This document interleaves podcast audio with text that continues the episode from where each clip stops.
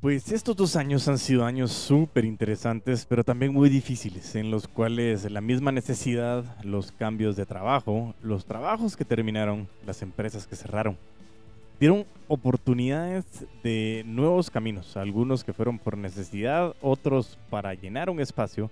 Sin embargo, se adentraron muchísimas personas a este juego, a esta aventura apasionante, a esta transferencia de confianza, la cual llamamos vender. Y quería pues dedicarle un episodio a aquellas personas que tuvieron que empezar a vender porque necesitan generar ingresos, porque necesitan entretenerse en algo más, porque quieren encontrar soluciones a esas necesidades puntuales de su vida. Aquellas mamás solteras, aquellas mamás eh, o, o, compañeras que están con personas que perdieron trabajo, aquellos papás que necesitan comenzar a generar para llevar comida a sus casas es un espectacular momento para poder levantarnos, aplaudirles el esfuerzo y traerles este gran episodio que les va a brindar muchísima confianza para que sigan adelante con esos emprendimientos, con esos proyectos y que puedan seguir evolucionando en este mundo de las ventas. Así que bienvenidos al episodio número 76 de Crece Humor el podcast, en el cual estaremos hablando de seis técnicas para poder generar más confianza en ti, sobre todo aplicado en las ventas. Así que si quieres saber más, pues quédate y crece. Hola a todos y todas, bienvenidos a Crece o Muere, el espacio que se ha dedicado a recopilar experiencias, errores, conocimientos y situaciones reales de un apasionado vendedor. Y como dice William Burroughs, cuando uno deja de crecer, empieza a morir. Mi nombre es Diego Enríquez Beltranena y me considero un puto amo de las ventas. Y les quiero contar una historia. La verdad que estaba con, con una señora, una señora grande. Eh, bueno, no grande, no me también a insultar así como, ¿qué es esa que es grande? No, tenía una persona como 60 años. Y estaba con la situación de que estaba queriendo vender un producto. Le estaba dando seguimiento a su prospecto eh, para ver cómo lo colocaba. Ya venía con un tiempo atrás dándole seguimiento y dándole seguimiento. El tema es que en algún momento eh, no le dio seguimiento, la, el prospecto compró el producto en otro lado y estando yo enfrente, se, se echa casi que a llorar. Y es aquella situación en la que dice, realmente no sirvo para esto, estoy tan decepcionada que ha tenido que empezar a vender. Y comienza esa conexión emocional a, a ser exageradamente exigente consigo misma. En ese momento a mí se me parte el alma porque realmente es una situación a la cual nosotros los vendedores, los putos amos y las putas amas de las ventas, estamos constantemente acostumbrados. No significa que nos guste perder estos momentos o que nos rechacen en estas situaciones. Pero te das cuenta de que si no lograste hacer esto, pasas al siguiente prospecto y pasas al siguiente prospecto con tal de que tú califiques de una mejor manera. Sin embargo, en este momento, hablando con esta persona, me comencé a dar cuenta de que no todos aquellos que están en las ventas están porque lo quisieron, porque identificaron que era la herramienta perfecta para su emprendimiento, para su crecimiento personal, para su crecimiento profesional, sino que debido a esta maldita pandemia, este, este virus desgraciado que vino a cambiar toda la vida de todas las personas, en la que realmente ninguna persona a nivel mundial tiene exactamente la misma vida que tenía previo a la pandemia, y eso es algo importante.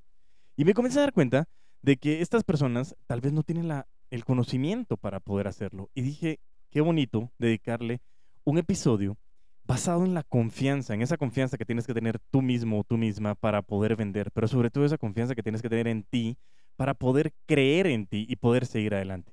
Y por eso es que en este episodio realmente comenzamos a hacernos preguntas muy puntuales. Y lo que queremos hacer realmente es tener una oportunidad de que esas situaciones en las que te falta confianza en ti mismo, en el que tienes temor a fracasar, eh, y que ese temor a fracasar te hace perder muchísimas oportunidades una y otra vez y que yo entiendo lo que se siente.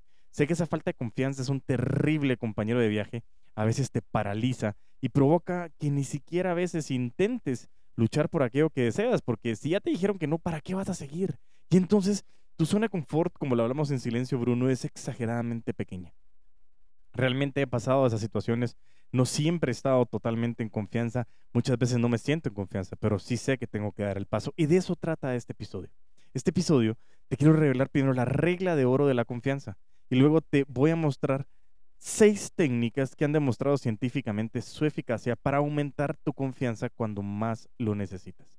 Esto está basado en un artículo que más adelante les diré el autor, pero que realmente es muy importante para que tú lo tomes en consideración y en esta época en la que estamos, comiences a darte el tiempo tú mismo tú misma de, de verdad de escucharte y decir, ok, vamos para adelante, porque pueden haber muchísimas oportunidades que tú como vendedor o vendedora estás dejando pasar por esa falta de confianza, o tú que estás adentrado a las ventas porque tuviste una necesidad y te diste cuenta de que estás entrando a este apasionante mundo, a esta aventura espectacular, que realmente hoy lo que te quiero dar son esas técnicas que te van a ayudar muchísimo a que alcances lo que siempre has querido alcanzar. Y arrancamos por la regla de oro de la confianza. Y esto viene también con una historia de Nelson Mandela, que nos dice que él pasó 27 años en la cárcel y 18 de ellos los pasó en una cárcel llamada Robben Island. Y realmente tenía un trato muy, muy denigrante. Él se pasaba el día rompiendo piedras a pleno sol, sin apenas comida y recibiendo palizas constantemente. Y por si fuera poco, durante su encarcelamiento, también contrajo tuberculosis. Sin embargo, Mandela no se derrumbó. Cada mañana bajaba al patio y se paseaba orgulloso luciendo sus heridas, contagiando valor y esperanza a los reclusos, y eso se convirtió en un símbolo de inspiración. Y ahora nos preguntamos, ¿cómo es posible que se sintiera tan confiado en unas condiciones capaces que en pedazos podría estar cualquier otro ser humano? Y la respuesta es que no se sentía confiado. Como confesó posteriormente, Nelson Mandela estaba ocultando todos sus temores y miedos. Vivía con miedo constantemente y desde luego jamás se sintió seguro de sí mismo. Pero Mandela tenía clara una cosa. Si se quedaba esperando en su celda hasta reunir la confianza suficiente, nunca hubiera bajado al patio a inspirar a los presos. Esta es una de las grandes falacias que hemos creído siempre. Pensamos que es necesario sentirnos preparados y confiados antes de enfrentarnos un reto. Pero Mandela no esperó a sentirse confiado. Actuó pese a no estar seguro y por eso consiguió vencer. Y aquí te cuento otra historia. Yo me recuerdo cuando yo me quería comprometer con Cristina, mi esposa, en la que yo decía, no, yo tengo temor, ¿cómo me voy a comprometer? Estoy muy pequeño, estás loco, Diego, ¿qué es esto? Entonces decía, voy a comenzar a hacerle preguntas primero a mis padres para determinar y que mis padres me dijeran, no, Diego, estás loquísimo, no estás preparado. ¿Sí? Entonces yo trataba de buscar que me dijeran la negativa. Cuando le hago el comentario a mis padres, eh, yo les decía así como que, mira, estoy pensando en comprometerme con Cristina, qué buenísimo, y me comienzan a felicitar. Y yo, oh, pensé que me iban a decir que no estaba preparado. Y dije, no, me voy a ir a la fuente en donde radica que me van a decir que no, ni por mí ni por ella. Entonces voy con mis suegros, los papás de Cristina, y les voy a contar de que estaba pensando comprometerme con ellos y que quería tener su autorización. En ese momento me dicen que estaban felices, que qué buenísimo, que qué alegre, y dije, oh, oh. Y en esos momentos me comencé a dar cuenta que tanto cuando me quería comprometer, que nos íbamos a casar, que queríamos tener Antonio, que luego venía Ignacio y que luego venía Pedro, porque ya Pedro está con nosotros, eh, realmente era un momento en el que decía, nunca estás preparado para. Es decir, tú nunca vas a tener esa capacidad eh, preparada mentalmente para decir, lo quiero hacer. Y de eso trata este episodio. No significa que no tengas confianza, sino que también creas en esa confianza. Y eso es lo que hacía Nelson Mandela. No me estoy comparando con Nelson en lo más mínimo. O sea, él es otro de mis mejores amigos que jamás lo supo, pero súper, súper inspirador y además es fiel creyente de la educación, que es la mejor arma y arsenal que podemos llegar a tener en nuestra vida para poder cambiar el mundo.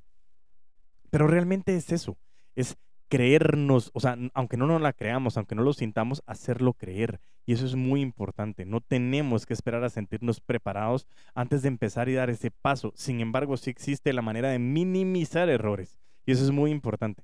Por eso es que este podcast es realmente una fuente de conocimiento que te va a permitir a ti minimizar errores. Sin embargo, nunca vas a estar totalmente preparado porque es como cuando hablamos de presupuestos financieros.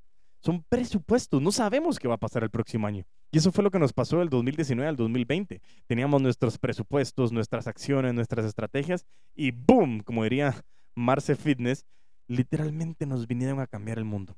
Así que es muy importante que tú estés preparado pero no creas que siempre vas a estar en un 100% de confianza para salir adelante. Y ojo, esto no es algo que no hayas hecho antes. Como cuando tú empezaste a montar bicicleta, yo me imagino que al principio pues tenías ese miedito de caerte la bicicleta, pero no decías, bueno, voy a esperar a tener ya la confianza total de que no me voy a caer y ya después me subo. No, lo tenías que aprender haciendo. Y esto literalmente, literalmente viene a la historia que he contado en varias ocasiones de la entrevista que le hacían a Jack Ma, el CEO de Alibaba, en el que él decía rápidamente, decía, que las buenas decisiones venían de la experiencia, la experiencia de las malas decisiones. Y eso significa que nosotros nos hemos equivocado y nos vamos a equivocar, pero que estas equivocaciones y estos errores, estos fracasos, se convierten en fuente de información y aprendizaje para nosotros. Por eso mismo, el día de hoy, a través de este artículo, he encontrado realmente siete, sí, siete claves o técnicas que nos ayudan a nosotros a poder confiar más en nosotros como personas. Por eso mismo, Pau Forner Navarro, quien habla de este artículo, yo retomé algunos de los más importantes y los estoy traduciendo en ventas. Y eso es lo que a mí me encanta, poder aplicarte esto desde el ser humano, porque realmente hablamos de la psicología humana, y que en este caso lo que estamos haciendo es como darte técnicas. Tal como Nelson Mandela también te recomiendo el libro del hombre en busca del sentido, porque entiendes realmente como una persona que también pasa muchísimo tiempo, como Viktor Frankl, que pasó en la época de la Segunda Guerra Mundial en los campos de concentración, y él logra encontrar esto conocido como la logoterapia, y es el sentido de lo que tú haces, esa conexión emocional, que es lo que tanto buscamos nosotros en, esta, en este método de vendedores de alto rendimiento que vienen a traducirse en puntos amos de las ventas. Así que sin más, Vamos a dar inicio a estas técnicas, ¿sí? Y quiero que las uses sabiamente para que realmente podamos encontrar lo que siempre estamos buscando. Y son esos resultados, pero sobre todo esa conexión de autorrealización y autosatisfacción de lo que nosotros estamos haciendo. Punto número uno. Sí, cambié de sonido, pero es que quería patear aquí la, la, la desconfianza o la falta de confianza en nosotros mismos. Así que reitero, punto número uno. Deja de perseguir la confianza. Antes de empezar, a mí me gustaría recordarte algo muy fundamental, pero a menudo se nos olvida. Es imposible sentirte siempre confiado. Nuestro nivel de confianza fluctúa. La misma persona se puede sentir muy segura de sí misma al encontrar el trabajo de sus sueños y totalmente deprimida si es despedida. Y es normal. Nadie escapa de esto. Muchísima gente con tanto éxito, personas en Hollywood, han confesado sentirse como un fracasado en multitud de ocasiones ocasiones, perdón, ocasiones. Y así que lo que yo te digo es que no tienes que intentar siempre sentirte confiado y seguro de ti mismo. Se ha demostrado científicamente que cuanto más lo persigas, más inseguro y triste te vas a sentir. A este efecto se le conoce como la ley del esfuerzo invertido. Y es que muchísima gente tiene una necesidad tan grande de sentirse siempre bien que eso es lo que les añade presión y termina deprimiendo.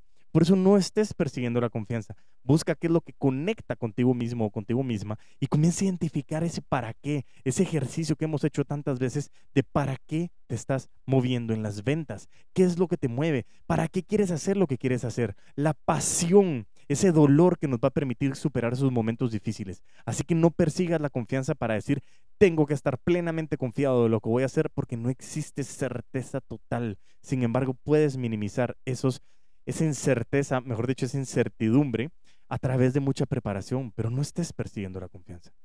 Punto número dos. Hay dos psicólogos, Bretnar y Peterson, que son especializados en autoestima y observaron un extraño fenómeno en sus pacientes. Ellos comprobaron que su autoestima no dependía del resultado de sus actos. Cuando uno de ellos no se presentaba a un examen para el que debía haberse preparado, se sentía mucho peor que si lo intentaba y suspendía. Dicho de otra forma, el orgullo por haberlo intentado eclipsaba la decepción de no haber aprobado. Este es el verdadero círculo virtuoso de la confianza. Tu seguridad aumenta cuando simplemente actúas. Y actuar es lo que te permite sentirte más confiado. Y por eso te recuerdo, el origen de la confianza consiste en empezar a actuar, por pequeño que sea el paso. Y eso es lo que yo siempre te digo. Da el primer paso, que es el que más coraje necesitas. Tanto si quieres comenzar a compartir contenido en redes, si quieres empezar tu negocio, tu emprendimiento, si quieres empezar un nuevo trabajo, si quieres cambiar de carrera. Ojo, yo soy abogado, notario, dirían aquí formales, pero yo no ejerzo. Y créeme que fue un momento súper difícil para tomar una decisión, pero lo que tenía que hacer es actuar, tomar ese paso.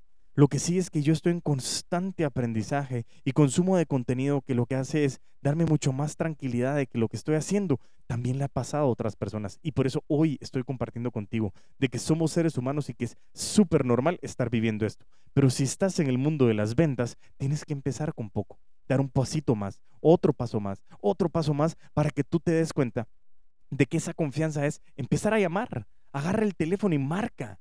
¿Qué pasa si pierdes el prospecto? Pues encontrarás otro. Lo que importa aquí es que aprendas, que identifiques, que califiques, pero que empecemos paso a paso y por eso las grandes metas las partimos en pedacitos pequeños para comernos poco a poco eso y poder alcanzar esas metas. Punto número tres. Muchísima gente, y me incluye a veces, tenemos la costumbre de menospreciar nuestros logros. A esto se le conoce como el síndrome del impostor y atribuyen sus éxitos a la suerte, se convencen muchas veces a sí mismos de que son un fraude y no merecen el esfuerzo de lo que han conseguido. Conseguido, perdón. conseguido. Someteras. Bueno, de lo que has conseguido. Necio otra vez, conseguido, perdón, por estar bromeando. Y eso es lo que yo te quiero decir. El punto principal aquí es darte cuenta de que todo lo que haces merece ese esfuerzo. Y es muy importante lo que estás haciendo. Si tú crees que estás en este caso, debes de ser más consciente de tus logros y las cualidades personales que lo que han hecho posible hasta el día de hoy. Eso te ayudará a ti a valorarte muchísimo más. Para ello, quiero que hagas un listado de los tres éxitos más importantes que has conseguido en tu vida, ya sean en el ámbito laboral, académico o personal. Y tienes que identificar la cualidad que necesitaste para lograr cada uno de ellos. Si, por ejemplo, no sé, terminaste una carrera mientras trabajabas, seguramente eso significa que eres determinado y perseverante, ¿no lo crees? Así que no lo olvides. Tienes que encontrar esos motivos para confiar en ti, porque estás en donde estás, porque las circunstancias se pusieron en el camino, pero tú ejecutaste. Así que no te menosprecies, deja de ser tan exigente contigo mismo, contigo misma, y comienza a darte cuenta de que lo que estás haciendo ha tenido resultados espectaculares. Ahora afronta visión, pasión y sobre todo ejecución. Punto número cuatro. Dice que algunas corrientes del pensamiento positivo nuestra mente es capaz de crear la realidad que le decimos. Supuestamente, hemos hablado también muchísimas veces de que decimos, yo soy fuerte, no tengo nada que temer, soy alguien extraordinario. Y si tú lo repites, el cerebro al final se lo va a creer. Existen algunos estudios que quisieron comprobar esto, pero se dieron cuenta de que no es cierto si no viene amarrado a una creencia. ¿Qué significa esto? De que realmente si tú lo comienzas a decir, pero no te lo crees, no funciona. Por eso es que la repetición comienza a ser tan importante en que tú te lo repitas. Yo puedo hacerlo, yo puedo hacerlo, yo puedo hacerlo, yo puedo hacerlo, yo quiero hacerlo, yo quiero hacerlo, yo lo estoy haciendo, yo lo estoy haciendo. Pero vas ejecutando y comienzas a mezclar estos puntos en el sentido de lo que hemos venido hablando, ¿sí? Tienes que primero dejar de perseguir esa confianza, comenzar a esos pasos poco a poco, encontrar esos motivos que confían en ti para que tú comiences a darle esa creencia. Y recuérdate que hemos hablado de la ecuación del comportamiento del ser humano. Yo hago lo que hago porque pienso lo que pienso. Pienso lo que pienso porque siento lo que siento. Y siento lo que siento porque creo lo que creo. Todo es cuestión de creencias. Si tú crees que no lo vas a lograr o si tú crees que sí lo vas a lograr, en las dos situaciones estás en lo correcto. Porque la creencia es la que dicta cómo actúas. Por eso es que tus valores hoy son los primordiales que van a hacer que tú te creas lo que te estás diciendo. Pero eso va a depender de ti. Por más de que todos se pongan en fila a decirte, Diego, tú puedes, Diego, tú eres capaz, Diego, si tú no ejecutas y lo haces, no sirve de nada. Por eso mismo la creencia es vital y es un excelente momento para que tú comiences a tomar en consideración lo que crees de ti mismo, de ti misma, y comiences a ejecutar. Tú eres totalmente capaz de hacerlo. Y como vendedor o vendedora, hoy estás en la transición total de poder hacer esa transferencia de confianza con un cliente, de generar ventas relacionales. Tú hoy estás en una posición porque has alcanzado muchísimas cosas y por eso es importante que te lo creas. Si estás trabajando y has tenido clientes, has cerrado ventas, es un excelente momento para que te voltees y le preguntes, oye, ¿por qué me compraste a mí? Eso sí, tienes que tener una madurez muy fuerte para poder identificar y saber que el feedback va a ser constructivo. Porque puede ser que te digan, oye, no sé, te compré porque no había otro. Puede ser, pero quién sabe. Y a mí me ha pasado que volteas a ver y dices, oye, ¿por qué me compras a mí? Te responden, Diego, porque es que te, te importo, te preocupas por mí. Y cuando comienzas a identificar eso, tal vez tú eres tan exigente contigo mismo, contigo misma, que no te habías dado cuenta ese gran valor. Punto número 5. Algunas veces estuvimos hablando ahí en el programa de Gente de Cambio con Ale de León, esa pose de triunfo, esa pose de superhéroe. Y estaba haciendo yo algunas preguntas de si las poses de superhéroe impactaban o no mentalmente en lo que estabas haciendo. Y eso es de verdad que muy importante, porque algunos me respondían que no y otros me respondían que sí. Esta pose de triunfo viene muy relacionado con el punto anterior. Las poses de triunfo lo que hacen es que tienes que sentirte en una pose que se comience a asociar, a generar un apalancamiento mental. ¿Qué significa esto? Que realmente cuando estás orgulloso tu postura lo refleja. Es lo mismo que hemos dicho, cuando cierras una venta tienes que celebrarlo, porque comienzas a asociar excelentes momentos y situaciones en esos momentos en que estás haciendo esa pose. Por lo tanto, al momento de tener tu pose de superhéroe o ese momento de celebración que estás haciendo, le estás recordando a tu cerebro de que tú tienes la capacidad de hacerlo, de que has alcanzado triunfos. Normalmente, como nos, nos duele más los fracasos, como nos impactan más emocionalmente los fracasos, son los anclajes más fuertes que tenemos en la cabeza. Empecemos a celebrar cada paso que das, cada alcance que das, cada meta que alcances. Y por eso te dicen, desde que eh, te levantas, haz tu cama, porque le estás mandando a tu cerebro de que ya terminaste una meta. Y así te vas a decirle al cerebro, quiero hacer más, otra meta, otra meta, otra meta. Y vas subiendo escalera por escalera. No trates de comerte el elefante completamente de un solo, como dicen. El elefante se come por partes precisamente tenemos que hacer esa partición, esa reingeniería comercial inversa, como lo hablamos anteriormente, para que tú puedas alcanzar esos triunfos. Si tú pretendes alcanzar tu meta de los 10 años en un mes, te vas a sentir fracasado porque no lo vas a hacer. Pues quién sabe, tal vez sí, pero si no, es lo difícil. Por eso parte esas metas en dos años, semanas, meses, días, para que tú tengas la capacidad de comerte pedazo a pedazo. Y cada pedazo que comas, celébralo. Y cada celebración, asóciala con una pose de triunfo. Eso significa comenzar a anclar esas situaciones para que tú te recuerdes cómo te sientes. Como decía Maya Angelou, la gente no se va a olvidar de lo que dijiste. Perdón, la gente se va a olvidar de lo que dijiste. Se va a olvidar de lo que hiciste, pero nunca se va a olvidar de cómo la hiciste sentir. Y eso mismo pasa con nosotros. Te invito a que esa pose de triunfo venga amarrada a una celebración, la celebración, a un triunfo, el triunfo, a un alcance de una meta, sea grande o sea pequeña, pero asocia siempre la celebración. Punto número 6. Toma pequeñas decisiones y es lo que acabamos de decir precisamente. Tenemos que comernos el elefante en pedacetos y eso significa que poco a poco vamos a ir alcanzando lo que queremos. De la misma forma en que empiezas a actuar es el origen de la confianza, tomar decisiones también es un gran refuerzo. Dicen que se ha demostrado científicamente que tomar una decisión, por pequeña que sea, activa tu córtex prefrontal, reduciendo tu preocupación y aumentando tu seguridad, porque tomas decisiones. Y por eso nosotros decimos, ¿qué regalito traen las decisiones? Las consecuencias. Si mi decisión es positiva, mi consecuencia es positiva. Si mi decisión es negativa, mi consecuencia es negativa. Pero hay un escenario en el cual las consecuencias son las peores que sufrimos y es cuando no decidimos porque le estás dando el control de tu vida a alguien más. Y en las ventas no puede pasar, eh, bueno, en tu vida no puede pasar esto, pero en las ventas menos, porque tú tienes que ejecutar día a día llenando tu pipeline de prospectos, generando primeros contactos, generando reuniones, reuniones que son propuestas, propuestas que son seguimientos, seguimientos que son cierres, cierres que hay posventa, posventa, que generan nueva compra o referidos. Y eso es única y exclusivamente si tú actúas. Y date cuenta, esos pequeños pasos son los que van a incrementar en ti también muchísima confianza. Por eso debes, debes en general de ir tomando decisiones. No, no seas el clásico de, um, ¿y qué quieres comer? Eh, no sé lo que tú digas. No, ¿y qué película quieres ver? No sé la que tú digas. No, empieza a tomar decisiones. ¿Qué quieres hacer? Y por eso es tan importante que tú tomes decisiones, porque esto inmediatamente impacta en tu confianza. Punto número 7 tienes que tratarte como a un amigo. ¿Qué te dices a ti mismo cuando fracasas? Probablemente, como lo hemos dicho, eres exageradamente duro o duro contigo mismo o mismo. Y eso estoy seguro de ti. Estoy seguro de que a veces se han cruzado en tu mente mensajes de, eres un fracasado, eres una fracasada, no sirves para nada. La verdad es que para qué lo haces si ya sabías que ibas a fallar. Pero ¿qué pasa cuando viene un amigo y te dice, Diego, es que no lo logré hacer? y tú le dices, es que no sirves para nada, ya, ¿para qué lo intentas si ya sabías que no ibas a alcanzarlo? Bueno, espero que no sean así, vamos, por favor.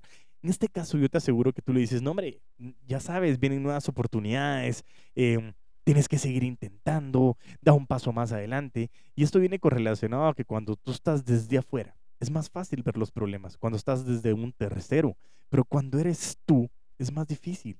Y este método se llama autocompasión. Y la autocompasión, ojo, no significa sentir pena por ti, sino tratarte a ti como tratarías a un amigo en casos en que fracasas o te ocurre algo malo. Significa que te apoyes, que te perdones en lugar de criticarte. Reconfórtate para volver a intentarlo, intentarlo en lugar de castigarlo o castigarte cuando cometes un error. Y posiblemente este es el punto más importante del episodio. Para ti que estás empezando en las ventas, que te dijeron que no, que no lograste cerrar ese trato, no te seas tan exigente.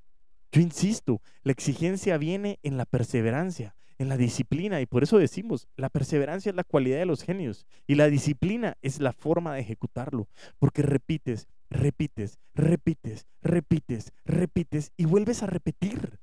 Y eso es lo que manda un mensaje excepcional a tu cabeza. Por eso hoy cerrando con este punto número 7 y concluyendo, tenemos que identificar de que tienes que empezar a tratarte con menos exigencia, de no ser tan exigente o duro contigo mismo, contigo misma. No estoy diciendo que no seas exigente para seguir tratando. Háblate como si fueras un amigo. Comienza a escribir. Es una manera excepcional de poder trasladar tus pensamientos a un papel y que tú tengas una manera de hacer terapia. Yo no estoy diciendo y metiéndome a la parte de los psicólogos, porque no soy. Ahorita algún psicólogo va a decir, Diego, sos un idiota. Pero no, yo no estoy diciendo, no estoy diciendo que soy psicólogo, simplemente estoy diciendo cómo generar confianza. Y es algo que a mí me sirve. Muchas veces tengo desordenada en mi cabeza, estoy desordenado y no me siento bien y comienzo a escribir. Y comienzo a escribir y cuando lo leo está en desorden, no significa que lo estoy ordenando, pero estoy sacando esa información y esa carga emocional que lo que me está limitando a mí es seguir adelante. Por eso hoy en este punto número 7, en la conclusión es, trátate como tu verdadero mejor amigo o tu verdadera mejor amiga. Quiérete, acéptate, pero sobre todo dite, dite va, tienes que decirte que tienes que seguir adelante. Tienes que volver a intentarlo y volver a intentarlo y volver a intentarlo, como lo hemos hablado en la competencia de ejecución. Si tú te caes nueve veces, tienes que levantarte diez, pero no significa que solo te levantes, tienes que levantarte más sabio, más sabia. Cada vez que alguien te dice que no, tómalo como un aprendizaje. ¿Qué pasó? ¿Por qué me dijo que no? ¿Qué sucedió? ¿Le preguntaste por qué no te compró? ¿Por qué sí te compró? ¿Qué fue lo que pasó? ¿Qué pudiste haber hecho de diferente? ¿Cómo fueron las acciones? porque eso te va a permitir a ti no volver a equivocarte. Y si vuelve a suceder, entonces vuelves a calificar al prospecto y tal vez no es el avatar correcto. Y si no es el avatar, tal vez no es el producto correcto. Pero ojo, tú si eres la persona correcta. Persona correcta en el lugar correcto, precisamente lo que estamos haciendo en ventas. Y por eso este episodio era tan especial, porque se los quiero dedicar a todos y cada uno de ustedes que están metidos en las ventas, que muchísimas veces han desconfiado de ustedes, que están en esta época porque ha sido durísimo estos dos años, pero que estamos encontrando luz al final del túnel. Estamos viendo ese regreso, entre comillas, a esa seminormalidad en la cual nosotros tenemos que identificar qué hacer, cómo seguir adelante. Y esa confianza la tienes que encontrar. Y si yo puedo darte un pequeño empujón para que confíes en ti, pues aquí estoy para ti, para que tú puedas seguir vendiendo con todos los poderes. Por eso este episodio muy especial, dedicado a todos aquellos y todas aquellas que encontraron en las ventas por obligación, que comiencen a encontrar el camino de la satisfacción y emoción que tiene este camino y esta profesión en las ventas. Así que sin más, te quiero recordar que si conoces a alguien que le pueda servir este episodio, compárteselo. Compárteselo para que pueda levantar esos ánimos y siga adelante vendiendo, porque quién sabe si es el camino o el tipping point para que ustedes alcancen todo lo que siempre han buscado. Sígueme en mis redes sociales como Crece o Muere el Podcast, eres el puto amo de las ventas, en YouTube, LinkedIn y Facebook, y en mis redes personales como arroba puto amo de las ventas. Y mientras tanto nos volvemos a escuchar, a vender con todos los poderes.